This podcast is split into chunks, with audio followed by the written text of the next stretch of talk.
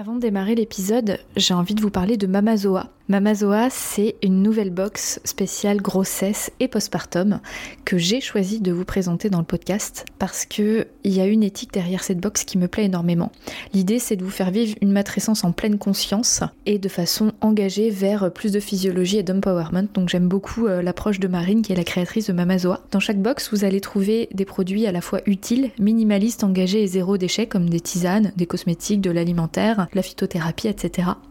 Un livret avec plein d'informations hyper utiles à l'intérieur et des surprises. Donc si vous souhaitez vivre une maternité physiologique et optimale, c'est vraiment la box qu'il vous faut. En complément d'un accompagnement, je trouve ça vraiment fabuleux. C'est un programme de 8 box entre la grossesse et le postpartum et vous pourrez les commander à partir du 20 septembre 2021. Rendez-vous sur mamazoa.fr ou sur l'Instagram mamazoa. Bon épisode la maternité est un temps de vie intense qui, dès le désir d'enfant, fait ressurgir nos peurs, nos questions et nos doutes les plus profonds. Nos émotions sont mises à rude épreuve. Je suis Edwige, accompagnante en périnatalité à Vannes, chez Maman Douceur, le centre de la périnatalité. Et ma mission? Est de vous accompagner avant, pendant et après la grossesse, ainsi que dans les épreuves, comme le parcours PMA ou la fausse couche par exemple, sur le plan émotionnel afin que vous viviez une expérience consciente et en plein pouvoir. Ce podcast, c'est l'occasion pour moi de briser les tabous et de vous partager des problématiques et des réflexions que je rencontre chez les personnes que j'accompagne. Je vous souhaite une belle écoute. Bonjour, bonjour. Aujourd'hui, j'ai envie de vous partager une réflexion autour du lieu d'accouchement. C'est une question qui me vient régulièrement dans mes accompagnements et euh, elle m'est venue ce matin euh, par une cliente que j'accompagne qui est enceinte aujourd'hui, que j'accompagne depuis euh, son projet bébé, qui a mis du temps à arriver, donc c'est super chouette. Bref, revenons à nos moutons. Elle me parlait de son éventuel choix d'accoucher dans telle ou telle maternité.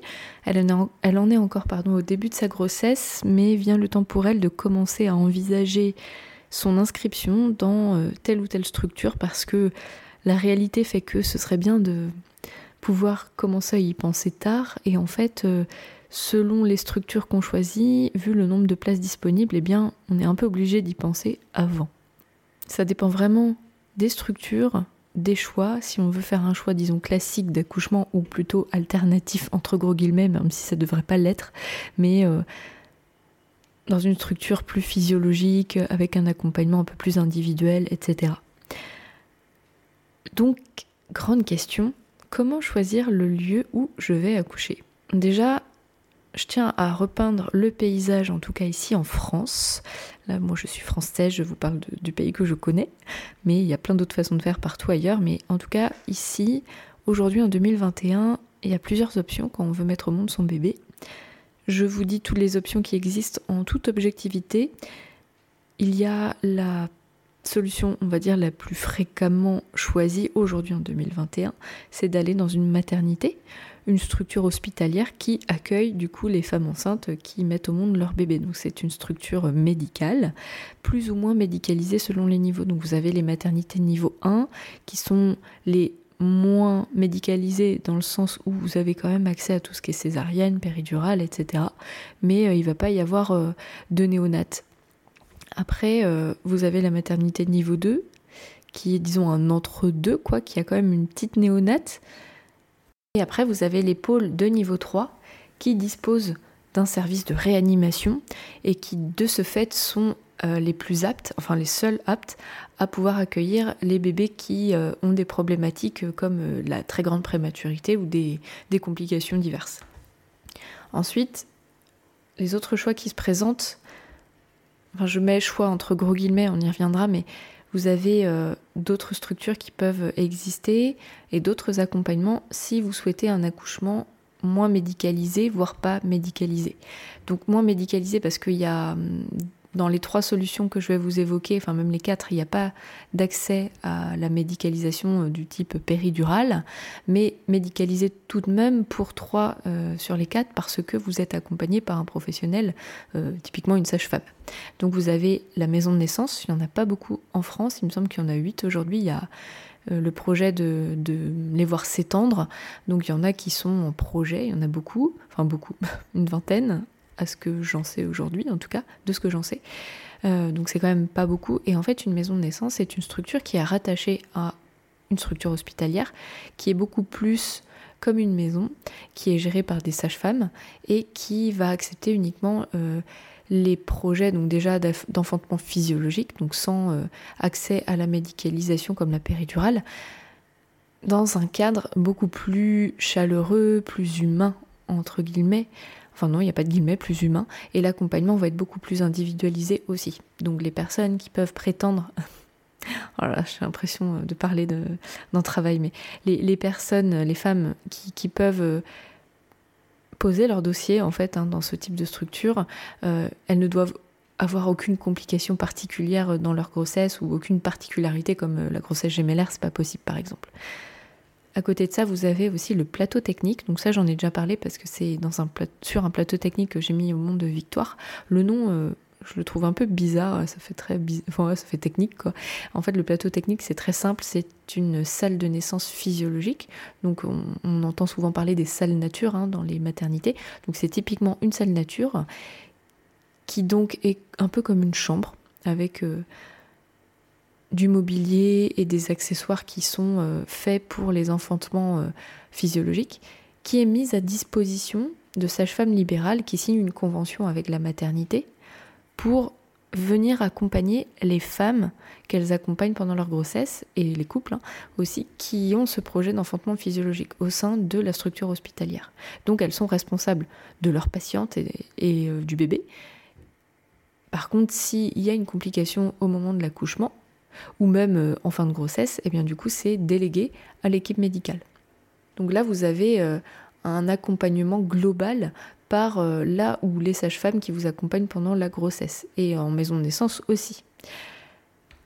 L'autre possibilité, c'est l'accouchement à domicile. Donc, premier cas de figure, vous êtes avec une sage-femme libérale qui accompagne les accouchements à domicile. Elles sont peu nombreuses et elles sont de moins en moins nombreuses. La situation liée au pass sanitaire, euh, donc là si vous m'écoutez, euh, au moment de la diffusion, on est au mois de septembre 2021. La situation est très compliquée. Il y a des sages-femmes, beaucoup de sages-femmes qui euh, étaient déjà très très peu nombreuses pour des questions politiques à accompagner l'accouchement à domicile, qui là s'en vont à cause de l'obligation du pass vaccinal et puis pour plein d'autres choses liées à cette situation. Donc c'est une véritable chasse aux sorcières qui s'opère. Hein. Et donc le choix d'accoucher à domicile, il est très compliqué à avoir le jour pour beaucoup de femmes et de couples qui le souhaiteraient, parce que euh, aux dernières nouvelles, avant euh, la situation du Covid, il y avait 66 sages-femmes en France qui proposaient l'accompagnement en accouchement à domicile. Elles sont beaucoup plus à projeter de le faire, mais les conditions euh, d'accès aux assurances et puis la politique autour de l'accompagnement des naissances à domicile est tellement impitoyable qu'il n'y en a pas beaucoup qui se lancent. Donc 66, ça fait même pas une part département. Hein. donc vous imaginez bien que euh, quand on sait que 36% des femmes, d'après les derniers sondages, seraient euh, partantes éventuellement pour mettre au monde leur bébé à la maison, bah, ça fait flipper quoi.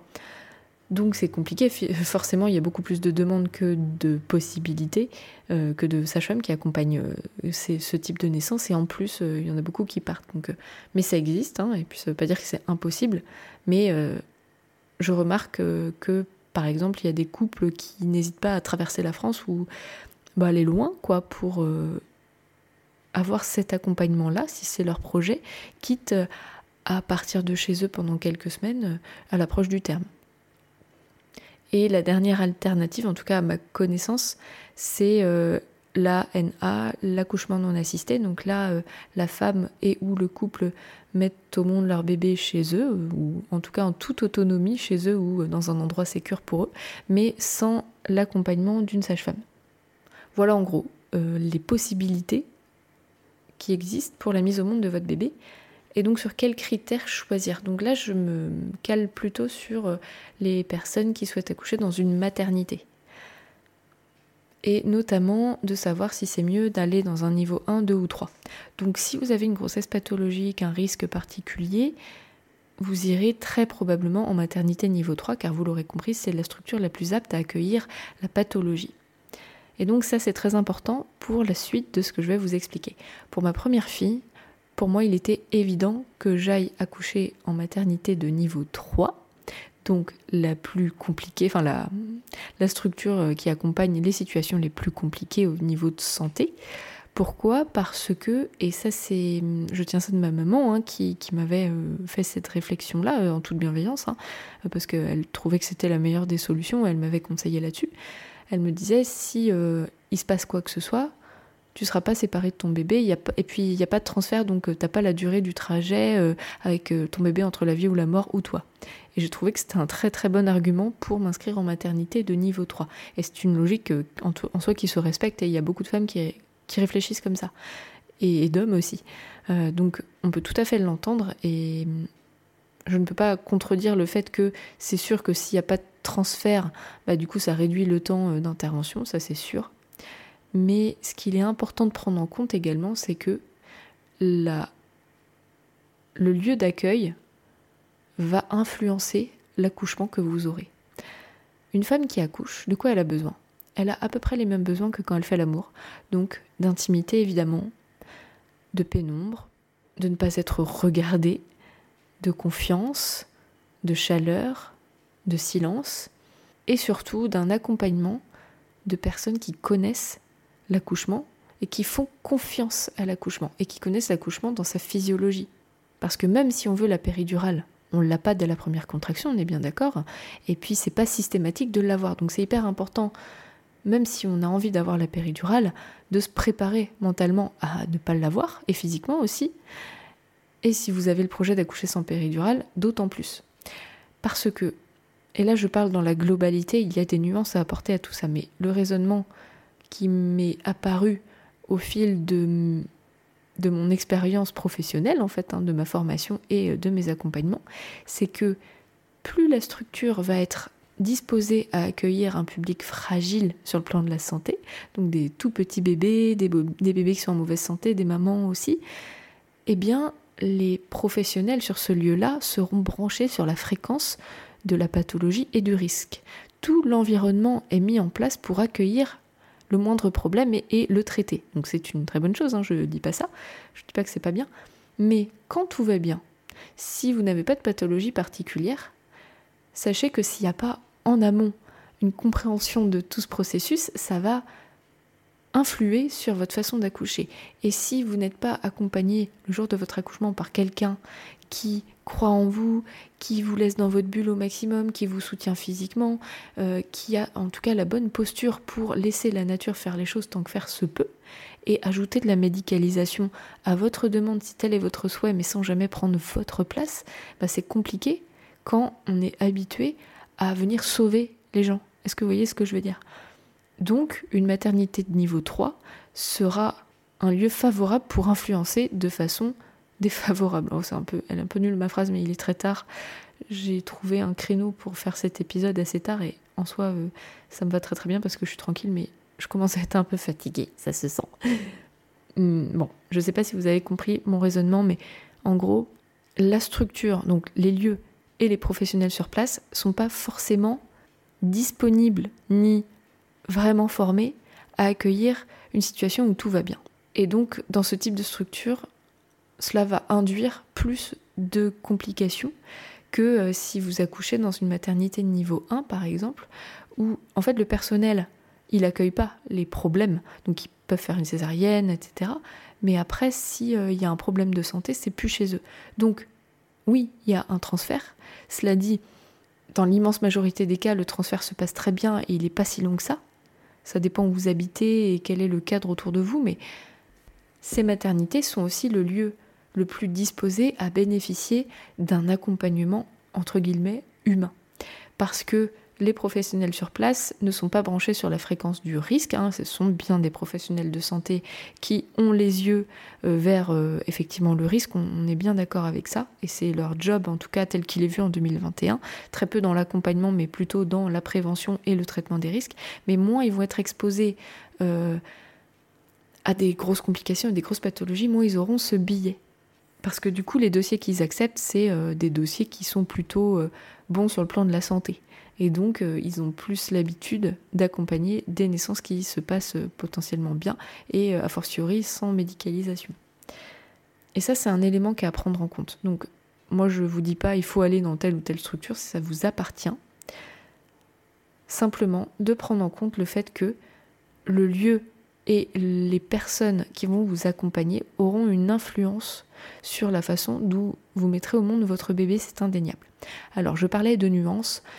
Aujourd'hui, et je pense que depuis la situation liée au Covid, c'est vrai, les choses ont un petit peu évolué. Je remarque que les choses sont pas si binaires que ça. C'est-à-dire que je prends le cas de figure près de chez moi, la maternité de niveau 3 a beaucoup évolué il y a eu une arrivée de pas mal de sages-femmes, disons jeunes, euh, avec une façon de pratiquer qui est plus proche de la physiologie qu'une génération plus ancienne. Donc forcément, s'il y a eu une arrivée, il y a eu un départ hein, de, sages-femmes. Il y a eu euh, l'ouverture d'une salle nature qui, pour le coup, est proposée et utilisée de façon efficiente. Et donc, c'est-à-dire que c'est pas juste euh, une salle nature pour attirer du monde parce que c'est ce que veulent les femmes, mais derrière, il n'y a pas d'accompagnement. Et ça, malheureusement, je le vois dans d'autres structures. Mais en tout cas, je ne peux pas dire que les femmes sont mal accompagnées quand elles ont un projet physio dans cette structure-là. Donc, où je veux en venir, c'est que se dire Ah, c'est une maternité niveau 3, forcément je serai mal accompagnée, c'est assez binaire aussi.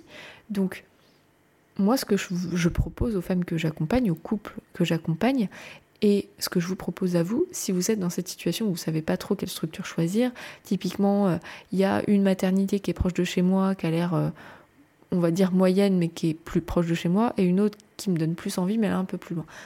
Prenez en compte tous les critères qui sont importants pour vous, que ce soit les kilomètres, la proximité, donc l'accompagnement, médicalisation, pas médicalisation, etc. Et pour avoir toutes les réponses, moi je vous invite à sonder euh, le personnel soignant de, de ces maternités-là, de prendre rendez-vous, de demander le livret d'accueil, de demander quels sont leurs protocoles et en fonction de ça, déjà, vous aurez un aperçu de ce qui se fait, ce qui ne se fait pas. Est-ce qu'ils ont l'habitude des accouchements sans péridurale Est-ce qu'ils savent accompagner ça? Vous pouvez aussi regarder les statistiques. Sur Internet, vous avez des sites qui vous donnent accès au taux de péridurale, de césarienne, d'interventions diverses, voire de satisfaction euh, des différentes structures autour de vous. Donc ça, c'est un premier indicateur euh, de... Leur propension à médicaliser facilement ou pas quand euh, c'est pas forcément nécessaire. Hein. Quand on voit des structures qui font 98% de péridurale, bon voilà, ça me laisse dubitative hein, clairement sur l'accompagnement qui est proposé. Il ne faut vraiment pas hésiter à contacter les professionnels, à contacter d'autres personnes qui ont mis au monde leur bébé dans telle ou telle structure, sachant que ça prend avec des pincettes parce que si par exemple vous avez le projet d'accoucher euh, sans péridurale, de façon physiologique ou que sais-je, euh, plutôt dans cette dynamique hein, d'enfantement conscient, et que euh, vous posez la question à quelqu'un qui s'est pas du tout posé cette question-là, et ça je le dis ça sans aucune condescendance parce que j'ai fait partie de ces femmes-là pour mes deux premières... Bon, surtout ma, première fille, hein, qui, qui ne s'est même pas posé la question de savoir si c'était oui ou non pour la péridurale, c'était évident. Donc euh, voilà, il n'y a pas de jugement, mais si vous posez la question à quelqu'un qui pense comme ça, bah en fait, euh, sa réponse sera biaisée, sera euh, vue sous le prisme de ce besoin d'être médicalisé et d'être entre guillemets à la merci du corps médical parce que c'est eux qui savent. Donc demandez aussi aux personnes qui ont plus ou moins la même façon d'aborder la maternité que vous. Je crois que pour aller encore plus loin, l'important c'est de vous faire accompagner sur quel est l'accouchement dont moi je rêve, quel souhait j'ai, quel souhait j'ai pour la naissance de mon enfant, et si on ne vous donne pas toutes les informations sur comment fonctionne une péridurale, comment, qu'est-ce que c'est qu'un accouchement? Donc oui, on comprend hein, que le col s'ouvre, il y a des contractions, etc. Mais quelle est la dynamique du corps, les étapes? Parce qu'on les connaît vraiment, enfin moi je les ai vraiment connues au séminaire de Quantique Mama, alors que j'étais déjà formée en périnatalité, il y a des choses qui m'avaient échappé. Donc euh, il y a des choses qui se passent dans le corps, dans la mécanique du corps, mais il y a aussi les hormones, les états de conscience que la femme traverse. Qu'est-ce que c'est que la douleur? Est-ce que je suis capable de traverser ça? Et si je choisis euh, une médicalisation pour ne pas faire face à cette douleur jusqu'au bout, quelles conséquences ça a? Est-ce que je peux pallier à ces conséquences d'une façon ou d'une autre pour euh, avoir l'accouchement qui, a une bonne issue? Et on est bien d'accord qu'on a toute cette envie-là euh, d'aller bien et que notre bébé aille bien après l'accouchement. Donc Bref, si on vous explique pas tout autour de ça, bah c'est compliqué de faire des vrais choix. Donc pour faire des vrais choix, moi je vous propose plusieurs choses. J'anime un atelier chaque mois sur l'enfantement en conscience, c'est un atelier pour les couples. Si vous êtes dans le Morbihan ou à proximité, j'ai des gens qui viennent de plus loin, mais si vous avez la possibilité de venir, c'est tous les premiers samedis du mois à Maman Douceur au centre périnatal de Vannes. Et là, vraiment, j'aborde, enfin, je vous balance tout, quoi. Sur tout, vraiment euh, tout l'essentiel à comprendre sur ce que c'est qu'un accouchement, de quels sont vos besoins réels, qu'est-ce que c'est que la médicalisation et comment favoriser dans toutes les situations une autonomie le plus possible, une confiance et euh, une efficacité en fait dans, l'accouchement quoi. Si vous êtes plus loin on peut le faire en visio, j'accompagne euh, de nombreux couples en visio autour de cette thématique de l'accouchement et de bien avoir tous les outils pour faire des vrais choix. Et c'est aussi un atelier où on va parler du projet de naissance, comment, sous quelle forme le transmettre et euh, que mettre à l'intérieur. Et sur ce que mettre à l'intérieur, il est hyper important parce que si on n'est pas bien informé, on va faire un copier-coller chez le voisin sur Pinterest ou j'en sais rien, mais en fait on ne comprend pas ce qu'on met euh, au fond. pourquoi je veux pas clamper le cordon du bébé tout de suite, bah si c'est euh, parce qu'on m'a dit de faire comme ça, ça ne tient pas. Et vous pourrez pas être solide le jour J. Donc c'est important d'être bien, bien préparé à tout ça. Sinon, euh, bah, je reviens toujours à la même lecture, je suis désolée. Mais euh, vous avez la BD de Lucille Gomez, La naissance en BD, et le tome 2 sort bientôt, il me semble que c'est en novembre 2021, donc très très bientôt, sur l'accouchement dans sa physiologie, et en fait, je dis ça, euh, que vous ayez le projet d'accoucher avec ou sans péridurale, on s'en fout, c'est de comprendre ce qui se passe dans le corps. Ce que c'est qu'une péridurale, elle l'explique super bien. Elle donne vraiment euh, toute l'explication qui me semble absolument euh, nécessaire. Parce que, ok, vous n'êtes pas des médecins, mais sachez que c'est vous qui mettez au monde votre bébé, c'est votre corps. Et aucun médecin, aucune sage-femme ne saura mieux que vous ce qui est bon pour vous et votre bébé, et aucun médecin ne traversera physiquement ce que vous êtes en train de traverser le jour J. Donc c'est important que vous ayez les clés de compréhension, peu importe vos choix. Mais une fois que vous avez toutes les clés de compréhension, vous faites des vrais choix, et après ça, vous pouvez poser les bonnes questions à la structure euh, que vous avez dans le viseur ou les structures, les différents accompagnements, et du coup faire un choix le plus conscient possible et le plus aligné possible. Voilà, donc j'espère que ça vous a aidé que ça vous a éclairé. Moi, c'est des choses que j'aurais bien voulu qu'on me dise avant que j'accouche de ma première fille et même de ma deuxième, parce que je ne savais pas tout ça, j'avais pas compris cette dynamique-là de euh, propension au risque vis-à-vis de la structure, de quelles questions poser, que tout n'est pas binaire, enfin voilà, j'avais pas conscience de tout ça. Si vous avez des questions, n'hésitez pas à me les poser par euh, mail, par message privé Instagram, Facebook, par téléphone. Je reste disponible et je suis ravie d'échanger à ce sujet. C'est vraiment un sujet qui me passionne. Et puis bah, parlez-en aussi avec votre sage-femme hein, qui fait votre accompagnement, euh, votre suivi, hein, que ce soit en cours de prépa ou votre suivi euh, de santé, euh, parce qu'elles ont aussi des informations sur ce qui se passe autour de, bah, vous. Si c'est une sage-femme qui a rattaché une structure, forcément elle va vous parler de cette structure-là, mais si vous êtes dans un cabinet libéral, elles ont un panel un peu plus large de ce qui se fait parce qu'elles ont le retour des personnes qui vont ailleurs, que dans telle ou telle structure. Voilà, donc bah écoutez, je vous souhaite une très très bonne semaine et je vous dis à la semaine prochaine. Merci pour votre écoute et votre confiance. Si vous aimez mon podcast, vous pouvez m'aider à le rendre plus visible en me mettant une note et un avis sur votre appli de podcast. Vous pouvez aussi partager auprès de vos proches qui sont concernés. Et si vous souhaitez vous aussi être accompagné sur votre chemin du désir d'enfant et de la maternité, mes séances se font au cabinet à Vannes ou à distance par visio. Envoyez-moi un message privé sur Insta ou un mail à edvige.intempournaître.fr. À bientôt!